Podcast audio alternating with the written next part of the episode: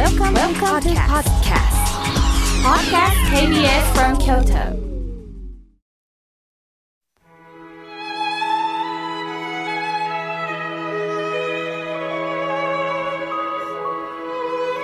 改めまして僧侶の河村明慶です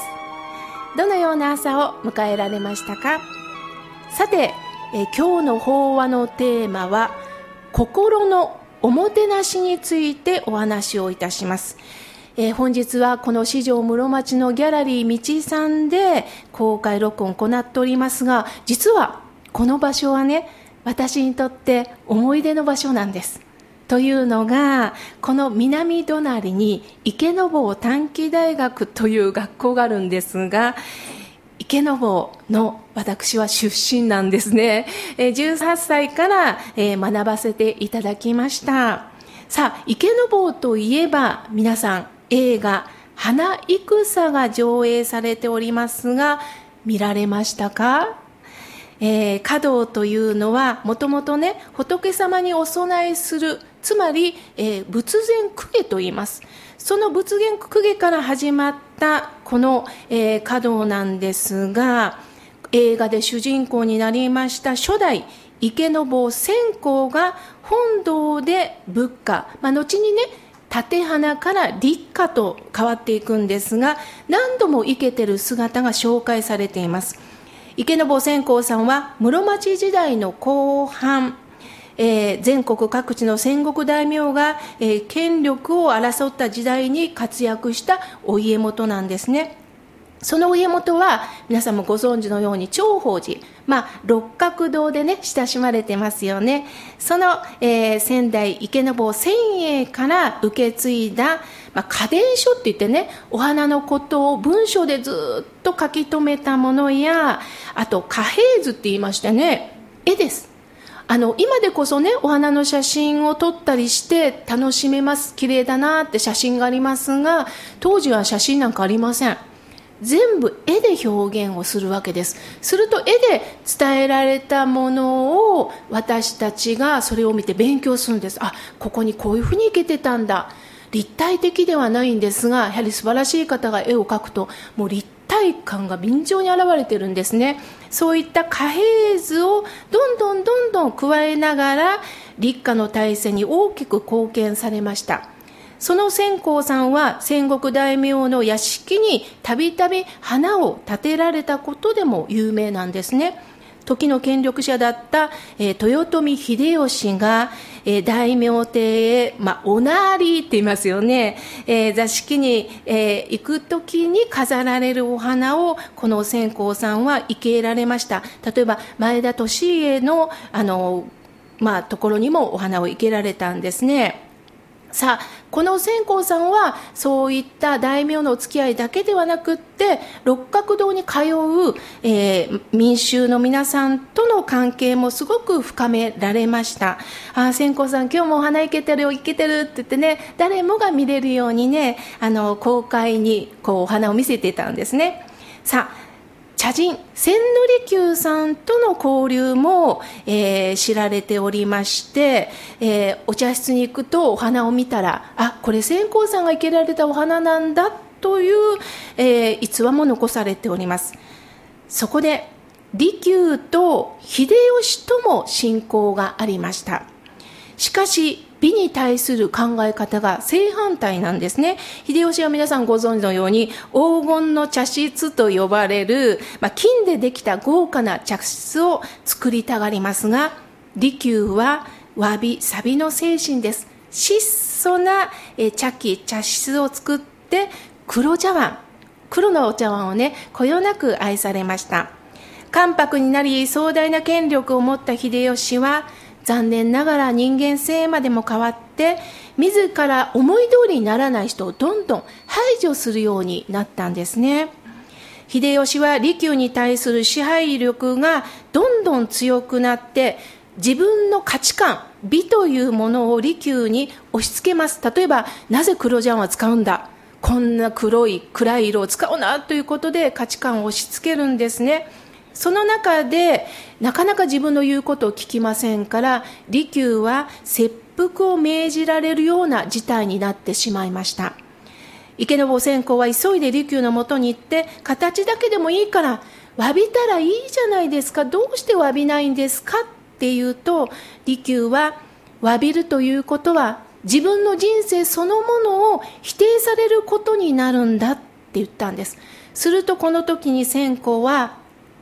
もてなすとはどういうことでしょうかと質問をするんですさあそこで皆さん一緒に考えましょうもてなす、おもてなしでもね、あの日本の文化です、伝統です。このもてなすって一体何でしょうね？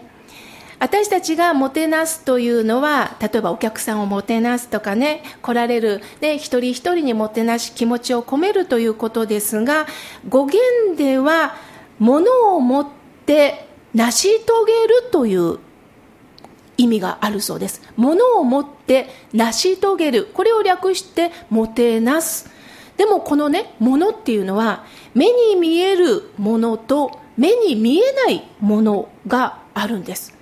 実はものを持ってもてなすともう一つの意味はね、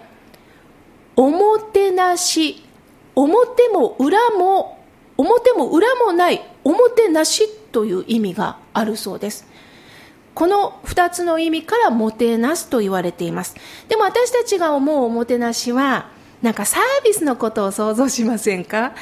えー、例えばレストランでねおしぼりが来たら、まあ、サービスやこれがおもてなしと思いがちなんですがおもてなしっていうのはねお客さんにとって想定外のことがあった時におもてなしっていうそうです。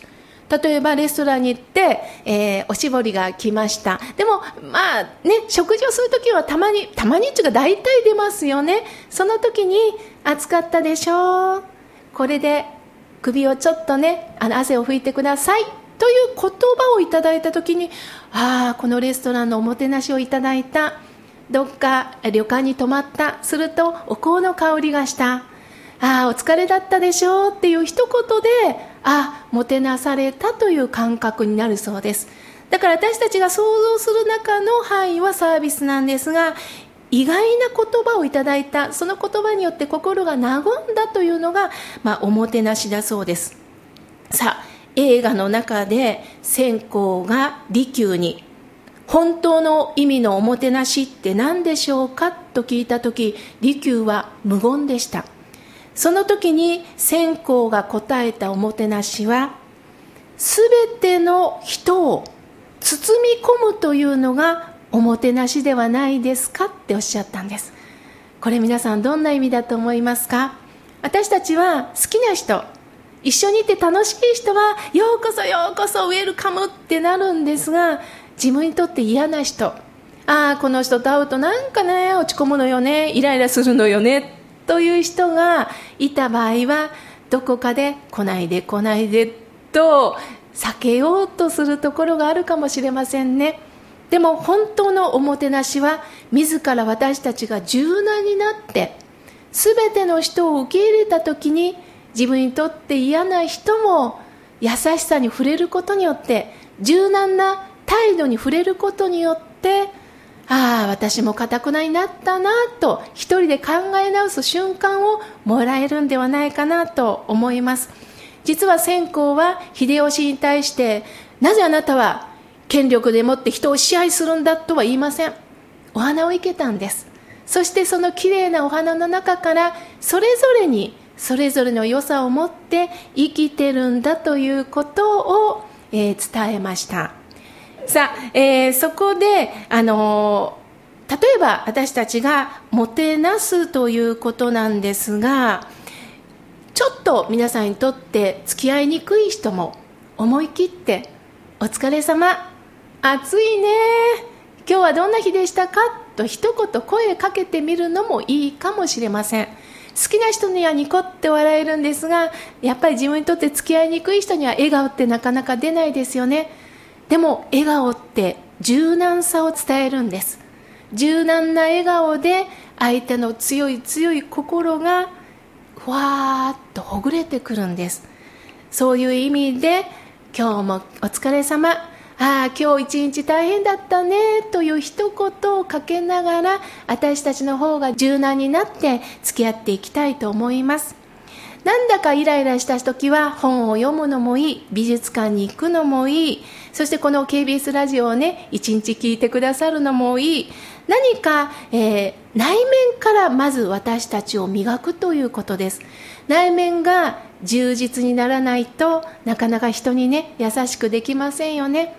笑顔というのは心の柔軟さから出ます。作り笑顔ではなくて内面から溢れる笑顔をねどうか私たちから出していきましょう。